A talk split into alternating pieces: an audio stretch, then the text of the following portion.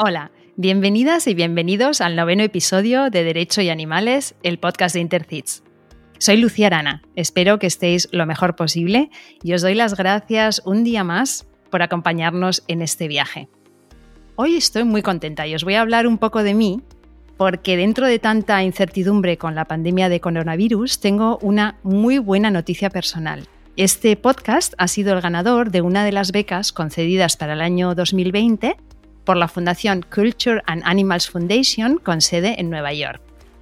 Nos habíamos presentado en esta edición más de 130 proyectos de todo el mundo y estoy especialmente agradecida y muy emocionada de este reconocimiento que nos motiva a seguir con más ilusión, alzando la voz por los animales y por aquellos que los defienden o que los defendéis en el ámbito legal. No me voy a extender con esto porque estoy deseando dar paso a nuestro invitado de hoy, pero sí os voy a dejar el enlace sobre toda la información relacionada con la beca por si a alguno le interesaría pedirla en las notas del programa.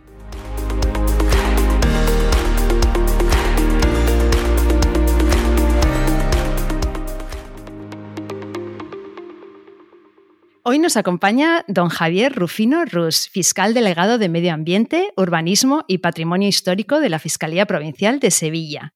Javier, bienvenido. Qué privilegio tenerle con nosotros. Buenas tardes. Javier, antes de empezar a grabar, me has dado permiso para tutearte. Te lo, te lo agradezco mucho. Además de haber sido fiscal en Madrid, Barcelona, Cádiz y desde hace 20 años en Sevilla, tienes un perfil muy internacional. Has trabajado para la Unión Europea en La Haya en asuntos de crimen organizado transnacional. Además, desde 2011 estás trabajando en proyectos con asociaciones de cooperación jurídica internacional en Latinoamérica y los dos últimos años con la Unión Europea como experto, coordinando proyectos contra el tráfico ilegal de especies silvestres y la minería ilegal del oro en el Amazonas.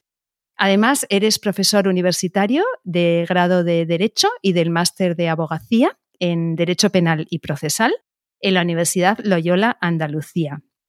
Javier, antes de seguir hablando de, tu labor como fiscal, la primera pregunta que es obligada en estos tiempos de pandemia y más para un experto en medio ambiente es, bueno, ¿cómo valoras esta situación y si crees que seremos diferentes después de que salgamos de este trauma? Bueno, antes que nada, disculpe, pero no le he dado la enhorabuena por el premio, cuando la beca a la que he hecho referencia, y también les agradezco muchísimo que hayan contado conmigo.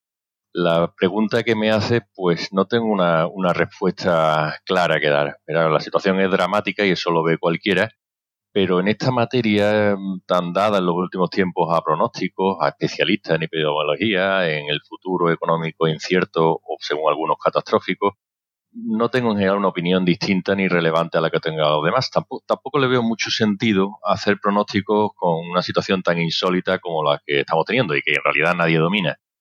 Y ya le digo, me, llama mucho la atención a la cantidad de personas que hay que tienen certezas ahora sobre casi todo. Yo la verdad es que no las tengo. El presente en efecto puede ser dramático y quizás el futuro más inmediato pueda ser peor, no lo sé. Y lo único que se me ocurre, quizás me sale en mentalidad de probo y triste funcionario, es que aquí cada uno debe cumplir con lo que le toca, no mm. aplicar ni exigir fórmulas mágicas a los demás, ni pedir tampoco héroes, sino comportarnos como personas corrientes, cada uno dentro del, de la actividad o del puesto que tenga, sea cual sea, y es la única manera de salir dignamente de... Mire, cuando me hace la pregunta, me he acordado de una, novela que yo creo que muchísimo, casi todos conocemos, aunque sea de oída, la famosa Sapiens que escribió Harari. Hmm. Y últimamente leí otra que se llamaba Homo Deus, también muy conocida. Bueno, quizá tenga un punto de ciencia ficción, pero muy bien explicado. Eh, hablaba de esa nueva humanidad capaz de resolver todo o casi todo con la ciencia y yo creo clara aspirante a la inmortalidad, pero, pero parece que no. Lo que ahora sacamos todo aquí como conclusión inmediata es que somos vulnerables como humanidad, que somos frágiles, que no somos muy superiores a los demás seres vivos en este aspecto. Hmm. Así que tomar de una manera humilde conciencia de esto creo que es una buena enseñanza y cumplir con esas obligaciones de personas ordinarias, corrientes, creo que está bien. Pero bueno, este, este es un blog de, naturaleza ambiental o basado en el derecho animal y por darle un enfoque más concreto, a mí lo que sí me preocupa, lo que pueda venir ahora, en este aspecto me refiero, en una situación de previsible emergencia económica, es que esto justifique dejar otra vez de lado a las preocupaciones por el medio ambiente. Estamos en un momento, digamos, dulce de concienciación social, donde ya hay que ser muy rarito para negar el cambio climático y el riesgo catastrófico que puede venir de ahí se ha avanzado mucho en los últimos años en esta sensibilización y, me temo que va a ser frecuente que empecemos a oír otra vez que la única preocupación urgente, e inmediata, ha de ser la económica y dejar esta preocupación ecológica como de lado, como superflua. Bueno, esto no lo pienso ahora, lo he pensado siempre. Creo que esto es una falacia, que no existe ese dilema entre lo económico y lo ambiental porque las dos preocupaciones son compatibles y son las dos urgentes. Y no se puede volver al discurso de siempre de que por encima de la limpieza del ambiente están los puestos de trabajo. Esto lo sufro mucho en mi trabajo, lo sufrimos mucho los fiscales de medio ambiente, incluso oído desde la administración pública, que los puestos de trabajo y la economía, tal, esto es importante, pero no es lo único. Porque al final lo que supone es elegir el presente inmediato por delante de un futuro que sí puede ser catastrófico.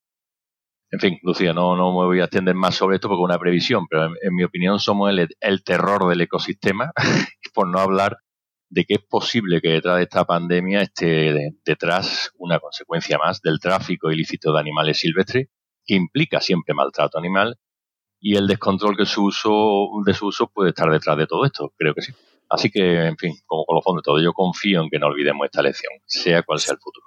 Sí, bueno, muy interesantes las reflexiones, tanto de las decisiones que vamos a tener que tomar después, a ver hacia dónde van, a ver si la economía verde y todos estos esfuerzos que hay empiezan a ganar un poco de peso, y la otra parte de la, de la biodiversidad, ¿no? Y de habernosla cargado como responsable de esta, de esta situación a la que nos hemos traído entre todos. Javier, háblanos de tu trayectoria. ¿Cómo llegas a interesarte por el derecho y cómo llegas a ser fiscal? Pues la verdad es que siento decepcionar, pero yo en esto pues no tengo ningún, ningún familiar, eh, eh, nadie que se dedicara al derecho. Eh, tengo una hermana que hizo la licenciatura, pero no ejerció nunca. no tiene nada de atractivo ni de singular, no, no tengo antecedentes. Y mi inclinación además siempre fueron, y todavía hoy lo son, son más bien las letras, la literatura, el arte, la filología incluso, me planteé estudiar eso, o la historia. Y la verdad, sinceramente, elegí derecho razones nada vocacionales. Me gustaba, me interesaba, pero de una manera muy genérica. Quizás por la mayor, quizás no, lo digo sinceramente, por la mayor facilidad de encontrar un trabajo en vez de hacer otros estudios que a mí me atraían más cuando era jovencito, pero donde las expectativas laborales por entonces eran muy crudas. Quiere decir que no tenía una vocación definida por las leyes, y mucho menos por, ser fiscal, que no sabía lo que era hasta que, hasta que empecé a opositar aunque siempre me ha llamado la atención, ahora que tengo hijos mayorcitos, que, alguien pueda tener una vocación clara a la edad de 17 o 18 años. Me parece algo impropio. Y sí me acuerdo que en alrededor del segundo o tercero de carrera, o del grado, como se dice ahora, ya decidí intentar ser juez y por entonces mis compañeros y amigos me veían por esa razón como un bichillo raro yo creo que justificadamente. Y me decía lo, de fiscal concretamente, pues ese deseo vino luego, ya en plenas oposiciones a judicatura, las oposiciones de juez y fiscal, como sabrás, pues son las mismas. Conocí por un preparador ya de cerca el trabajo de algunas personas que ejercían el oficio de fiscal y bueno, pues vi que esa idea de prestar un servicio público de una manera eficaz, dándose un poco a los demás, sin, sin grandes galaracas, pues podías prestar un servicio público, eso lo vi claro. Y además una perspectiva del derecho, y lo es, que permite defender lo que considera justo por encima de los intereses particulares o privados, que son muy legítimos, pero no era lo que más me interesaba defender. Y además los fiscales, eh, muchos de ellos se dedican a la defensa de discapacitados, personas con enfermedades mentales que no pueden valerse por sí mismas, discapacidades de otro tipo, no tienen por qué ser necesariamente eh, psíquicas, a menores que están desamparados, desprotegidos, a las víctimas en general de los delitos, no solo a la violencia de género, sino a cualquier otra, delitos personales, patrimoniales, etcétera. Y hoy día yo creo que puedo decir que acerté, aunque fuera casi de casualidad. Eh, las oposiciones de juez y fiscal, como he dicho, eran y son las mismas y hoy me alegro mucho de trabajar en esto, aunque también me parecen muy interesantes otras parcelas de, actividad como la de abogado juez. Son atractivas, pero a mí la que me gusta es esta, la verdad. No, no me entusiasma, no quiero decir que sea feliz del todo con ello, pero me siento muy cómodo y creo que, puedo hacer a veces cosas útiles para los demás. Sí. Bueno, en este programa hemos tenido respuestas algo un poco parecidas y algunas muy variadas, como mm, por ejemplo que eh, a alguno de nuestros invitados le hubiera gustado ser quizá músico de rock o tenemos escritores de novelas de ciencia ficción. Entonces, ¿qué, le hubiera gustado ser a Javier Rufino de no haber sido fiscal? O sea, en otra vida paralela. Aparte, aparte de futbolista del Betty, que es lo que hubiera querido ser desde pequeño, pero no estaba votado, pues ya de mayorcito mm, creo que lo que de verdad me hubiera gustado ser, no hoy, pero entonces sí, eh, haber sido médico. E incluso recuerdo haberme forzado mucho al final para sacar las notas y poder entrar. Y una vez que la tuve, entonces no era tan brutal el número clausus que hay ahora en medicina, pero bueno, bastaba con ser un alumno buenecito, sin ser demasiado bueno, pues decidí que no, que no, no era lo mío. Pero sí creo que hubiera sido, me hubiera ido bien siendo médico y de poder elegir psiquiatra. A mí, me, como a casi todos, ¿no? Y más ahora me interesa mucho la medicina y la verdad es que creo que se me da bien escuchar, aunque hoy por lo que veo estoy hablando más de la cuenta, pero se me da bien escuchar. No, no, al revés, al revés. Muy interesante lo de psiquiatra. Me parece muy, muy interesante y no me parece tan lejos de una profesión como, como abogado, fiscal o, juez. ¿eh? No me parece nada lejos una cosa de la otra, aunque a, primera vista pudiera parecerlo. Pues ahora que lo dices, sí, sí, sí, sí. Especialmente la de abogado, ¿eh? tengo muchos amigos abogados y alguna vez le he oído hacer un paralelismo como ese. Mm. En fin, yo creo de todas maneras como médico una, una profesión preciosa, médico o cualquier otro sanitario, enfermero, la, que hubiera sido. Y hoy está, está demostrándose esto, que pocas cosas tan elevadas y tan bonitas como esta. Sí, desde luego. Hoy los estamos poniendo en la primera línea que les corresponde, ¿verdad? Bueno, vamos a hablar entonces de, de, animales y quería preguntar, pues, si convives o has convivido con alguno, si hay alguno que haya sido especial y si hay alguno ahora mismo por ahí por dando vueltas. Sí, le he tenido que meter eh, algo en recaudo. Está haciendo cargo mía porque en cuanto me ve encerrarme en una habitación, pues se pone a dar. Eh, está encantada con el gobierno y su confinamiento y porque nos tiene en casa y ve continuamente a personas y no, no se encuentra sola nunca. Pues está con nosotros, es una perrita bodeguera que está con nosotros hace ya 13 años y, nada, nos va muy bien, es buenísima. Eh, son listos como todos estos perros pequeños y lo único que no tiene ninguna inclinación ni a cazar ratones, ni conejos, ni nada que se le parezca. Huye en sentido inverso siempre que ve cualquier cosa que se mueve. Y, antes de esta tuvimos también en casa Otto Terrier, que duró menos, el pobre, por otras razones. Y incluso de pequeño siempre ha habido animales, bueno, como cualquier familia, o como tantas familias. Nosotros éramos muchos en casa, siete, y para un piso pues no daba mucho la cosa para perros. No nos podíamos permitir un perro andando también por allí y siempre hubo tortugas, que me encanta observarlas, a pesar de lo cabezonas que son con su comportamiento. Pájaros, siempre hubo. Mm. Y también hubo alguna vez peces, un modesto pez allí que me transmitía a mí una tristeza infinita allí metido en la pecera.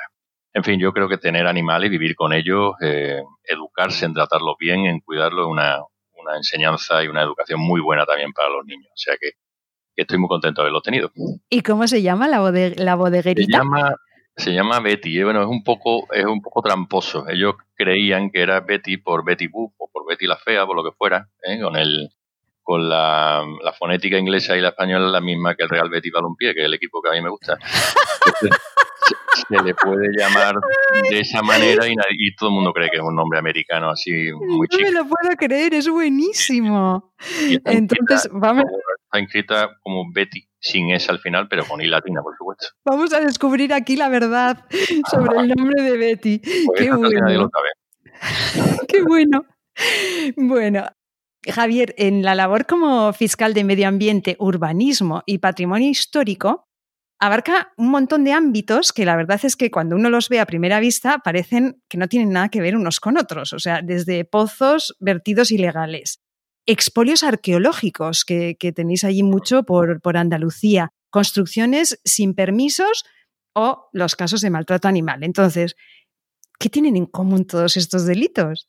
No, la cosa se puede poner peor porque muchas de las actuaciones que, que llevamos a cabo investigando, llevando juicios, son prevaricaciones de autoridades y funcionarios que dan licencias ilegales eh, ilegal, urbanísticas o licencias ambientales para una industria ilegal o incluso derribo de bienes de valor histórico que son también manifestamente ilegales. Es decir, que todavía eso de, ahí, de una prevaricación y de un caso de posible corrupción de una autoridad o funcionario al maltrato animal, pues va un trecho. Así que no sé si voy a poder responder a esto. Eh, de hecho, es una pregunta que a veces surge, eh, le surgió al propio legislador, y cuando se hace el Código Penal, por ejemplo, casi todas, todas estas materias que, que tú has mencionado, mm, pues se regulan juntas, una detrás de otra, son consecutivas pero sí hay un, algún punto común y que le hace diferente al resto de figuras que hay en el Código Penal. Cuando hablamos en penal de, un delito, nos planteamos siempre qué es lo que se protege. eso le llamamos el bien jurídico protegido. Es decir, qué pretendemos a la hora o qué pretende el legislador a la hora de castigar una conducta como un delito y no como una infracción administrativa o un ilícito civil.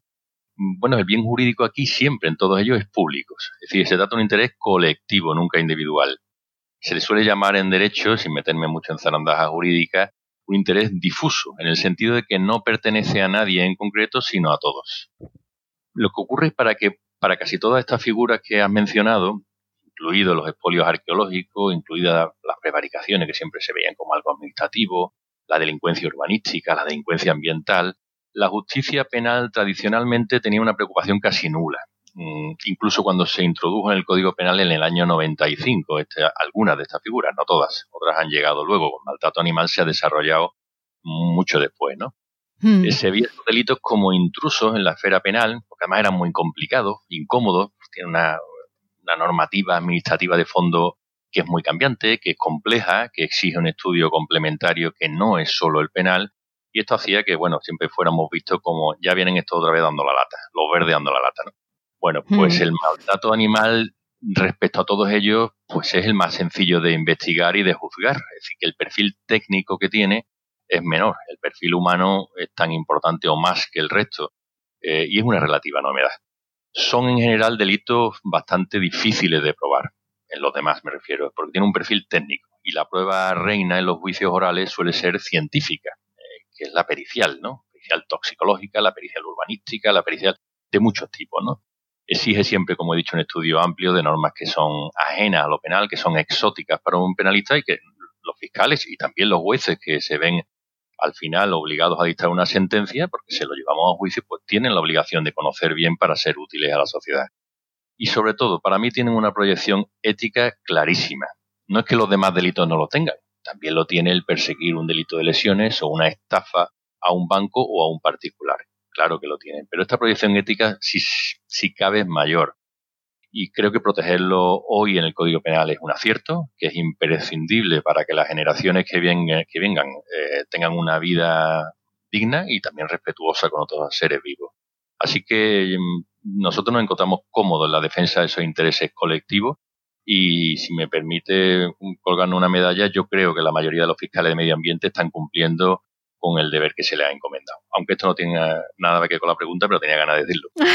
muy bien. No, pero me parece una, respuesta muy interesante, porque es un poco como delitos en los que, o sea, es como protegernos un poco a todos, ¿no? O sea, no es tanto una cosa individual, sino colectiva. Y esta idea de colectividad es que además ahora, con esto de la pandemia y demás, está como tan claro que estamos, está todo relacionado y todos estamos en el mismo en el mismo barco, ¿no? Con las diferencias. Bueno, decías que se trata los de mm, maltrato animal, concretamente, como poca complejidad técnica, ¿no? Comparados con otros pero también en alguna entrevista o en algún sitio he visto que decías que son delitos que tienen muchos problemas prácticos a la hora de, abordarlos. Entonces, ¿cuáles son esos problemas y, en qué aspecto necesitamos incidir para resolverlos entre todos o quién puede resolverlos? Mm, bueno, efectivamente, cuando digo que no son complejos eh, técnicamente, porque las figuras delictivas están más o menos claras, aunque nos han dado problemas que, han exigido a los fiscales pues, criterios comunes, pueden ponernos de acuerdo, nos reunimos una vez al año los fiscales delegados o coordinadores en cada provincia y en aquellos aspectos en los que pueda haber dudas prácticas o, jurídicas, pues tratamos de llegar a un, a un acuerdo o a un criterio único porque además es una obligación de los fiscales seguir el principio de unidad de actuación. Las dificultades a las que me refiero no son tanto estas, sino son de prueba del delito. Hay que tener en cuenta que, esto, en fin, esto es de cajón, ¿no? Que son animales que en general son maltratados por quienes tienen el deber de protegerlo, por sus dueños, por sus poseedores.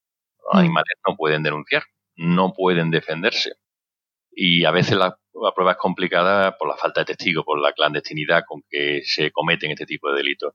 Mire, una cosa muy sencillita. Para una, un maltrato, el otro día vi uno que le dio una perdigonada a un gato entre los ojos, que no, no lo mató. Eh, me llamaba a la policía que dónde conseguían un veterinario.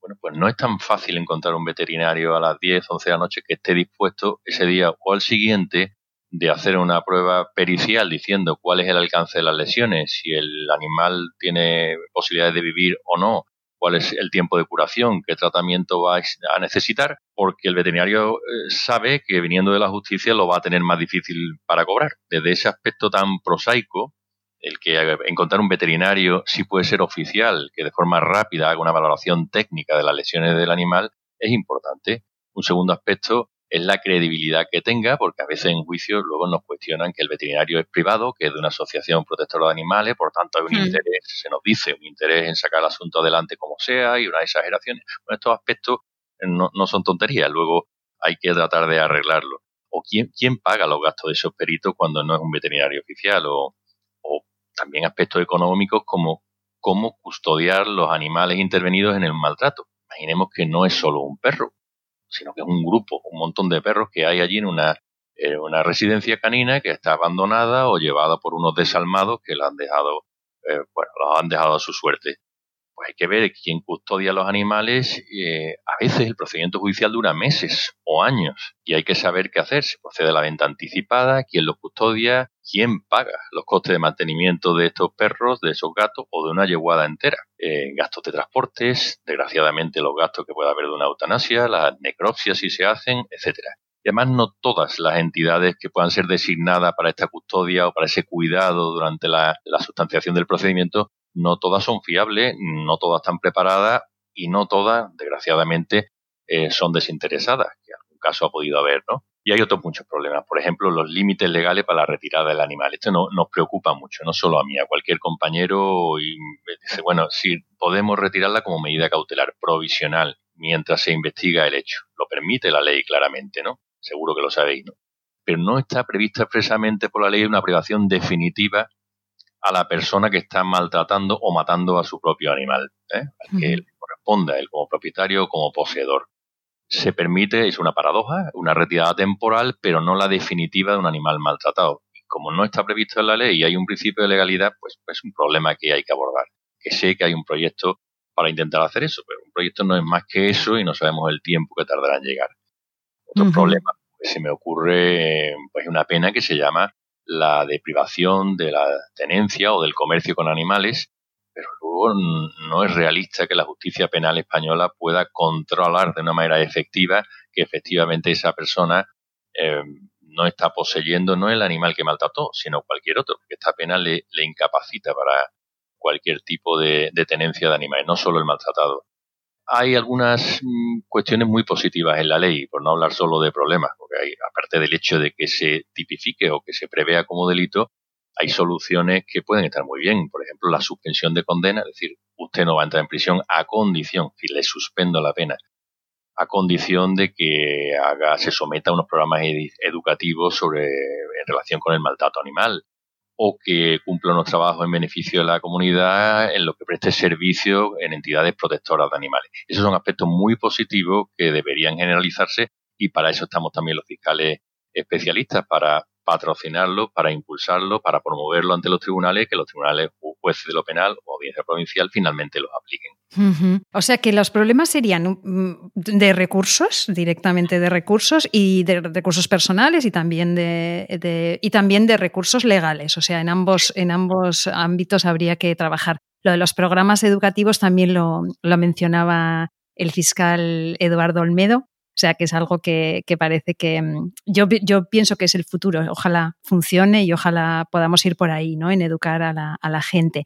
Luego, yo, mm, yo siempre tengo la sensación de que los delitos contra los animales no se suelen quedar ahí y en algunas ocasiones puede ser un síntoma que puede estar señalando a delitos de otra índole, más profundos, eh, pues que pueden ser, pues, de, no sé, de violencia interpersonal, mil cosas, ¿no? Que puede haber, pero también contra las personas.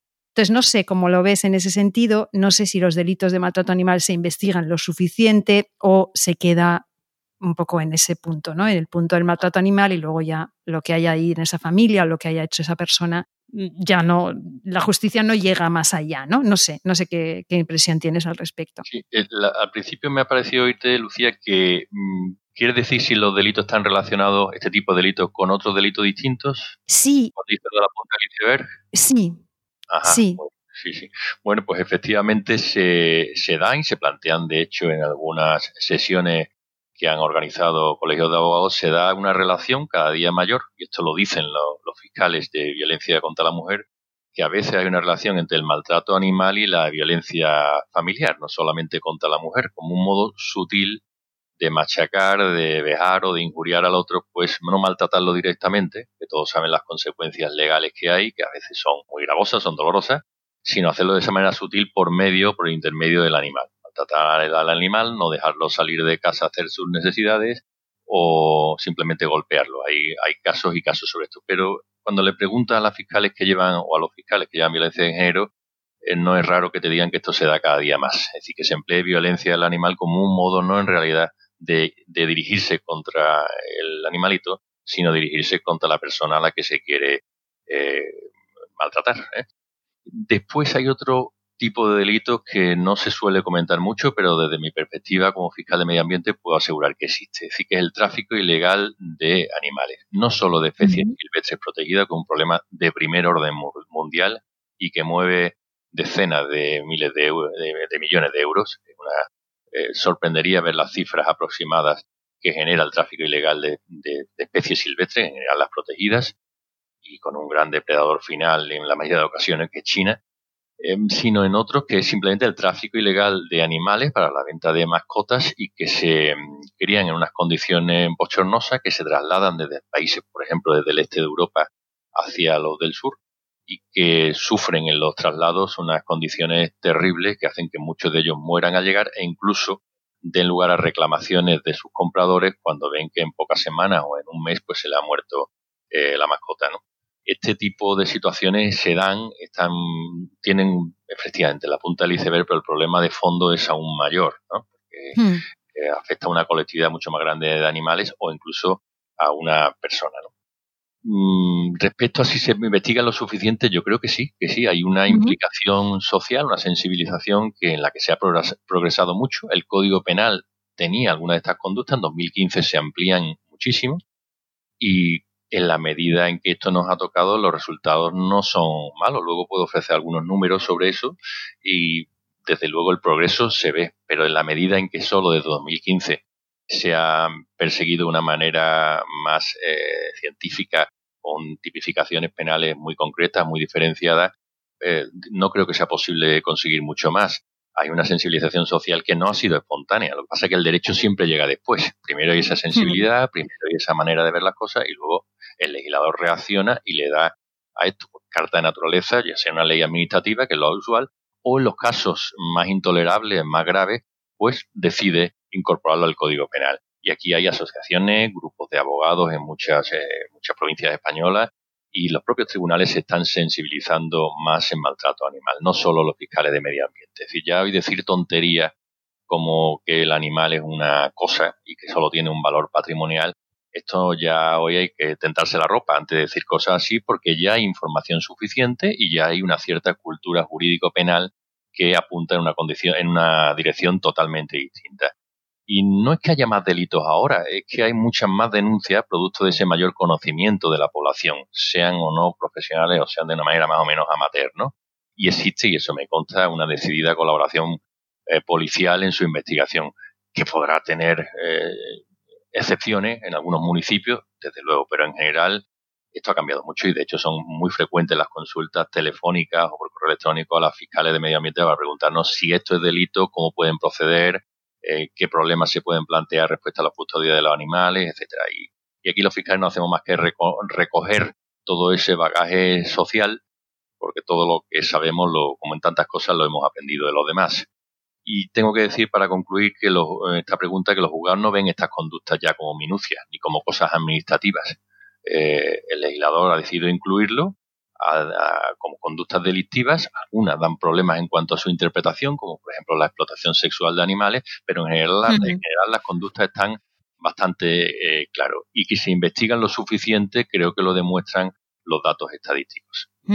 Sí, ¿tienes algunos ahí en la cabeza o, bien que hayas buscado de, datos estadísticos sobre, sobre, denuncias o condenas? Pues sí, sí, como eh, conocía que esta pregunta se, se, iba a dar, porque se suele dar he, dado la más, he recogido la más actualizada posible, que no es de 2019, porque eso está todavía en elaboración, y más todavía con la situación que tenemos ahora de, suspensión de casi todo. Pero en la memoria de la Fiscalía General, la sección de medio ambiente pues da estos datos estadísticos que, se, que se confecciona con los datos que damos en cada una de las fiscalías provinciales.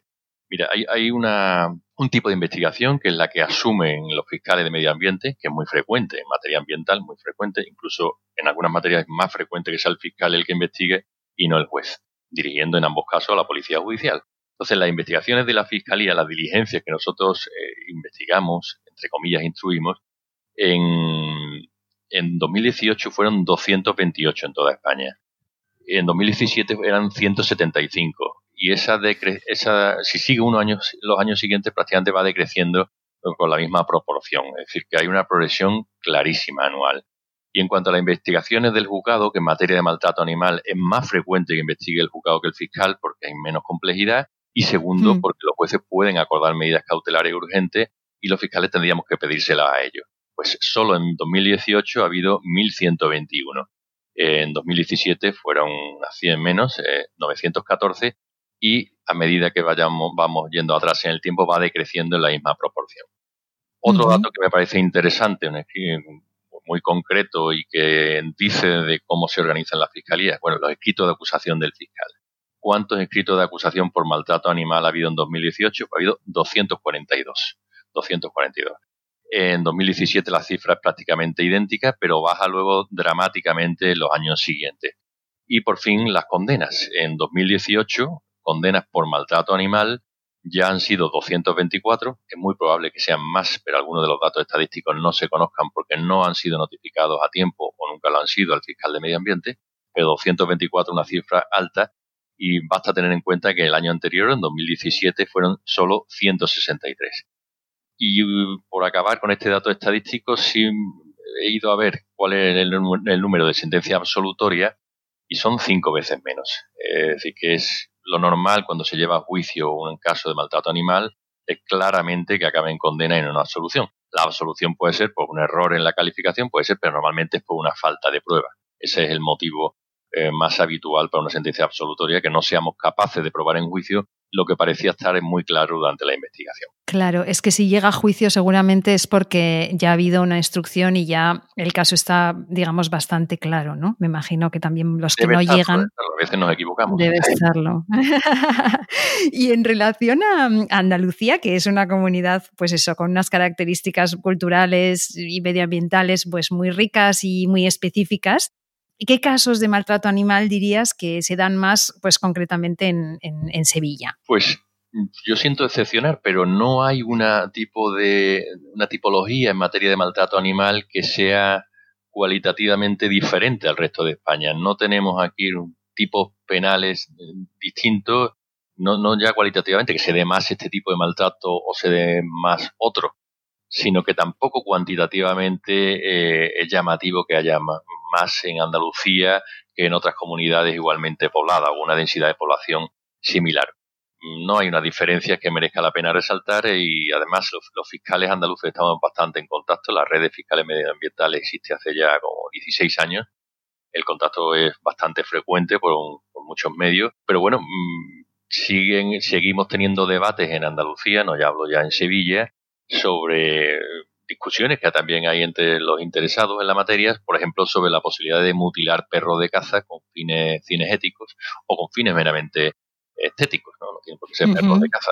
Esta cuestión legal ya parece que la tenemos resuelta. y también de vez en cuando, pero parece casi ya un vestigio del pasado, parece anecdótico, están las peleas de gallos y perros. Yo recuerdo, trabajé unos años en Cádiz, todavía, todavía existía en Jerez una peña flamenca, que me gusta el flamenco, se llamaba la Peña Gallística. Y cuando pregunté, tonto de mí, por qué se llamaba así, era, decían, porque aquí se organizaban antes peleas de gallo.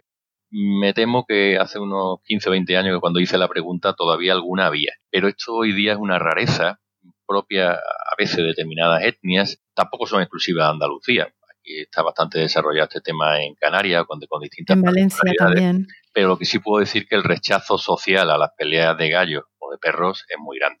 en este sentido, la sociedad ha cambiado radicalmente. Otra cosa es la dificultad que tengamos para detectar este tipo de delitos, como hablo de las peleas de gallos y de perros por su carácter grupal y siempre son clandestinas y en círculos muy cerrados, no es una cosa que se abra al público en general. Bueno, es uno de estos delitos que yo diría que, tienen, que conllevan muchos otros delitos de otro tipo, ¿no? De, mafias, de, comercio de animales, de no sé, de, droga, de tráfico de. Digo, ¿eh? creo, tengo yo la sensación de que detrás de esto suele haber también ahí redes organizadas que no solamente se quedan en la pelea de los gallos como hobby de, fin de semana. Bueno, una pregunta que, yo no sé, creo que tengo que hacer y que va un poco al hilo de la pregunta anterior, desde fuera, digamos, de, Andalucía, una cosa que preocupa mucho y que al menos cada año está teniendo más visibilidad en, en también en los medios de comunicación, es el tema de los caballos del rocío. Entonces, no sé, ¿qué nos puedes decir a ese respecto? A las, asociaciones protectoras les, les, preocupa mucho este asunto y no sé, me gustaría saber cuál es tu opinión. Bueno, el Rocío, el Rocío se celebra en Huelva, no en Sevilla, pero, pero no solamente afecta a la provincia de Huelva, también de, toda España, pero especialmente de algunas zonas del sur de Andalucía donde van más peregrinos, peregrinos y no peregrinos, porque no es una cuestión solo religiosa, sino también festiva, y esto no se puede desconocer.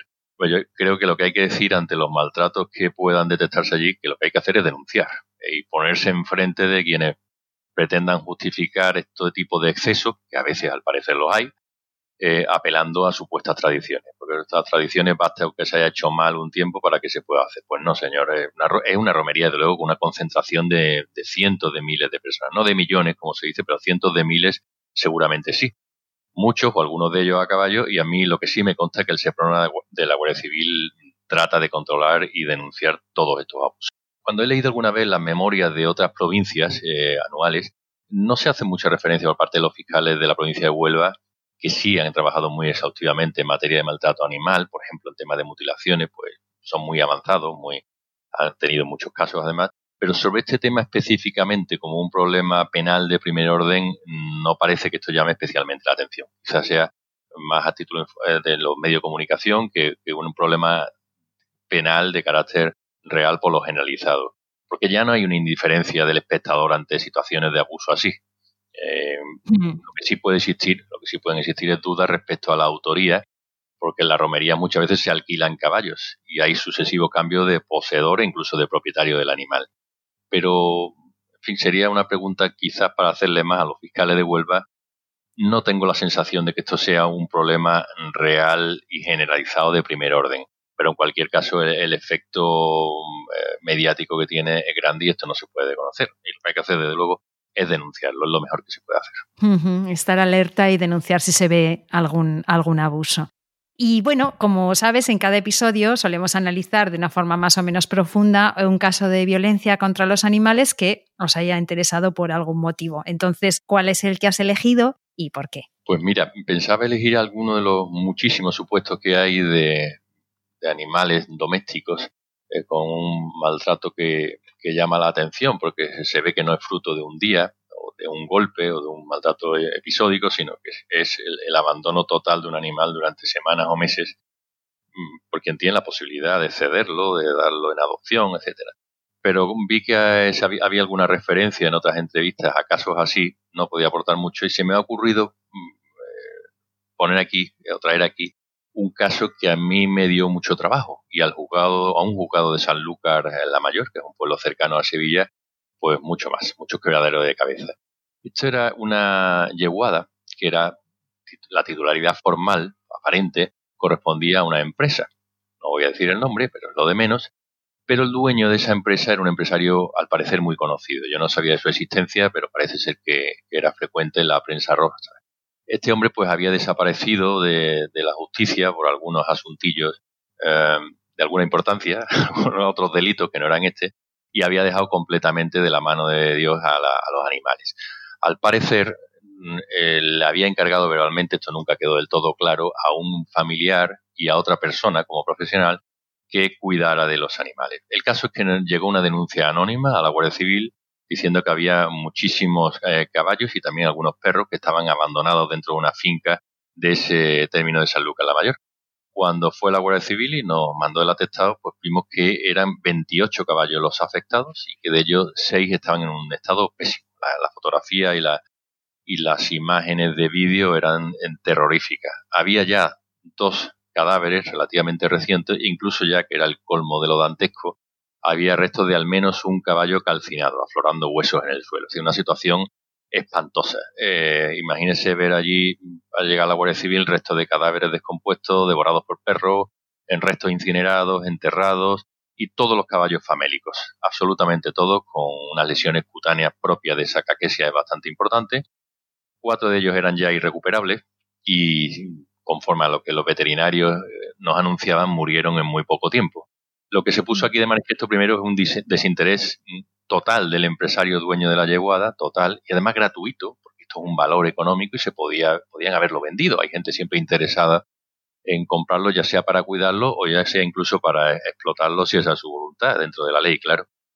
Bueno, pues esta es la situación, pero a nosotros nos planteó problemas no solamente desde el punto de vista de cómo calificar el hecho, que no era especialmente difícil, buscar el responsable, que costó un poco más, sabe quién eran los dos responsables, que ya están adecuadamente condenados, sino que nos planteó un problema eh, que antes he tocado, que era el de qué hacer con tantos caballos. Primero, quién los curaba, cómo los curaba, quién costeaba el coste de esos gastos veterinarios y quién, sobre todo, mantenía a los animales durante los meses que duró la investigación judicial. Sobre esto no teníamos ninguna solución inmediata y entonces acudimos a, una oficina comarcal agraria que existe en otros lugares de España y que es un organismo de la comunidad autónoma y que se hizo cargo. En principio no nos planteó problema, pero a las pocas semanas empezaron a ver que los gastos iban desbordándose, que no tenían presupuesto para atenderlo y empezaron a decirnos simplemente que no se iban a hacer cargo más, cuando no era posible porque había una orden judicial por medio que yo avalaba, ¿no?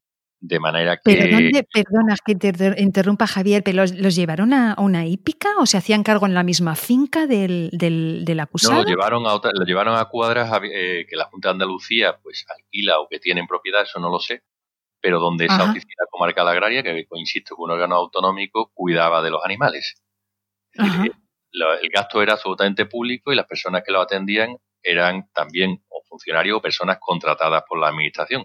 El problema es que decían que no tenían presupuesto ya para el primer, segundo, tercer mes, se le hizo insufrible y al final optamos por ir por la calle de en medio, que es promover o facilitar la venta anticipada de esos animales. Es buscar personas que estuvieran interesadas, que dieran una cierta garantía y a un precio inferior la propiedad, es decir, la propia empresa vendía por unos precios simbólicos animales que había dejado famélicos. Ahí tengo que decir que no, no vinieron con exigencias, porque en todo caso los animales estaban retirados y no había mucha perspectiva de que lo recuperaran en breve plazo, ni querían recuperarlo, porque hablaban de que no tenían comida siquiera, por lo visto la empresa estaba en la ruina absoluta, el empresario huido, y, bueno, mm, llegamos al final a un juicio, una condena, la condena es firme, y quedaba por ver quién paga pues los once mil y pico euros, creo recordar, que le costó a la Junta de Andalucía gestionar la alimentación, el cuidado y la curación de cada uno de esos caballos que sobrevivieron yo me imagino que estará todavía por cobrar. Claro, porque el condenado tendría que ser condenado también a ese tipo de gasto, ¿o no? Otra cosa es poder cobrarlo. para cualquier delito, no, esto no es una excepción. Las personas condenadas por un delito están también eh, obligadas a, pagar la responsabilidad civil que deriva del delito. Ya nos podíamos meter en una cuestión técnica si este gasto es una responsabilidad civil derivada del delito o si son costas procesales eh, que es mm. el gasto de un procedimiento penal, pero en ambos casos mm. le corresponde al, condenado eh, pagar no solo la responsabilidad civil, sino si se consideran costas procesales, también le correspondería pagarlo. Eso está en la ley penal y no admite ninguna duda. O sea que sabemos que más, al menos algunos de esos 28 caballos tuvieron un final digno y relativamente feliz. Eso espero. Yo también. Yo también. Entonces, bueno, yo para ir un poco cerrando, suelo hacer una pregunta final que siempre la hacemos para cerrar el programa y que lo suelo hacer a, todos los invitados. Y me gusta que se quede en la mente de, las personas, ¿no? Y es por qué, según el fiscal Javier Rufino, debemos proteger a los animales. La verdad es que es una pregunta casi filosófica o de... Sí o de política criminal. A mí se me ocurre, Lucía, lo contrario. Yo creo que habría que preguntarse si existe alguna razón para no hacerlo. No porque el otro sea muy difícil, mm. sino porque puede llevar media hora por lo menos o algún tomo que otro y no estoy yo capacitado. Eh, a mí no me parece que esto requiera una aplicación. No hay ninguna razón para no proteger a los animales. Uno puede apelar a palabras o a conceptos más o menos altisonantes como la dignidad de unos y de otros, digo de unos y de otros, las personas y los animales, la vulnerabilidad de seres que están por naturaleza desprotegidos, el respeto al débil, razones éticas que son más o menos vaporosas, pero que son indudables aquí, o la propia compasión. Y además todo esto tiene que ver también con nuestro interés, un interés moral y no solo el de esos seres a los que protegemos. Y no hablo solo de un interés económico, que también. Ha sido mi última pregunta, pero yo me he quedado un poco con, con las ganas porque viendo que mm, hay cosas tan interesantes que haces como el tema de la Amazonía y todas esas cosas que hemos dicho al principio, no sé si habrá que hacer otro episodio hablando de animales silvestres, de el oro, eh, otras cosas que es imposible tocar hoy, pero no sé si te gustaría a ti añadir algo más. Bueno, yo soy fiscal, entonces, aunque los fiscales no estamos solo para, no somos solo los acusicas gafotas, estamos también para oponernos a acusaciones infundadas, porque nuestra labor es hacer, eh, intentar que se respete la ley, que se aplique en favor o en contra, depende. Eh, pero bueno, al final lo que nos corresponde es animar a la gente a que estos delitos salgan a la luz pública y se puedan llevar a los tribunales. Por tanto, el consejo es que se denuncien y que se denuncie eh, no de cualquier manera, no de una manera alocada. Me explico. Eh, no es efectivo hacer denuncias masivas por todos los miembros de una asociación o por todos los seguidores que pueda tener un blog de Internet. Esto no funciona. Tampoco es útil hacerlo a la vez en, por el mismo hecho me refiero, en el ayuntamiento donde están los perros maltratados o en las consejerías autonómicas, a la policía municipal, a la Guardia Civil al juzgado de instrucción del pueblo y a la Fiscalía de Medio Ambiente. Esto no es útil, esto distorsiona y entorpece mucho la investigación que se va a realizar. Al final nos encontramos unos mazos de papeles enormes donde todo se repite una y otra vez desde distintas perspectivas, pero el hecho es el mismo. Mm, las fiscalías están en general preparadas para recibir cualquier denuncia, porque la fiscalía, como dije antes, el, fiscal pues el director de la policía judicial, sea Guardia Civil, sea Policía Nacional, y le puede ordenar sobre todo al SEPRONA que actúe con urgencia pero también se puede denunciar directamente y de hecho se hace a los juzgados, porque los juzgados pueden acordar medidas cautelares como una intervención de los animales aparentemente maltratados y otras medidas que no son solo la privación de ellos. Es decir, que en estos casos más urgentes quizás sea lo mejor hacerlo ante la Guardia Civil o directamente ante el juzgado. Eso es lo que podría decir para ser prácticos en esta materia. ¿no? Es un consejo muy interesante porque, de hecho, eh, mañana, no, el jueves sale el próximo episodio del podcast que hablamos con un agente de la policía local y una de las cosas que nos pedía era un poco de disciplina de la gente a la hora de denunciar y cómo a veces en las redes sociales mm, se hace muchísimo ruido que al final solamente es ruido y que no solo no ayuda, es que además perjudica a veces al animal, porque mm, cuando ya quiere llegar la policía, pues ya el animal no está, o mil cosas, ¿no? Duplica y triplica el trabajo.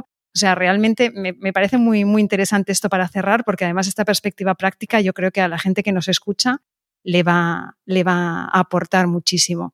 Yo, eh, por mí, ya sería despedirnos y darte las gracias por habernos dedicado este rato. A mí me ha resultado muy, muy, muy interesante. Y, bueno, muchísimas gracias, de verdad. A vosotros y a ti, y enhorabuena otra vez, porque no cualquier cosa ese premio. No, la verdad es que estoy muy contenta. Muchas gracias, Javier. Gracias y bueno, hasta pronto. Hasta pronto.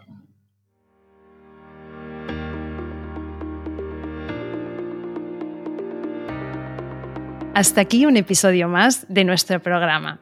Estamos felices, como decíamos con Javier, por el reconocimiento de nuestro trabajo desde la Fundación Culture and Animals y os pedimos que nos apoyéis comentando, compartiendo y dejando vuestras valoraciones en las plataformas de podcasting.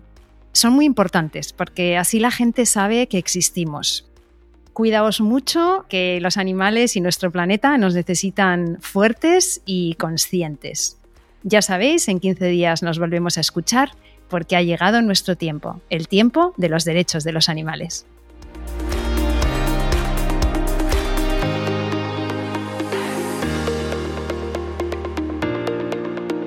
Nación Podcast te agradece haber elegido este podcast.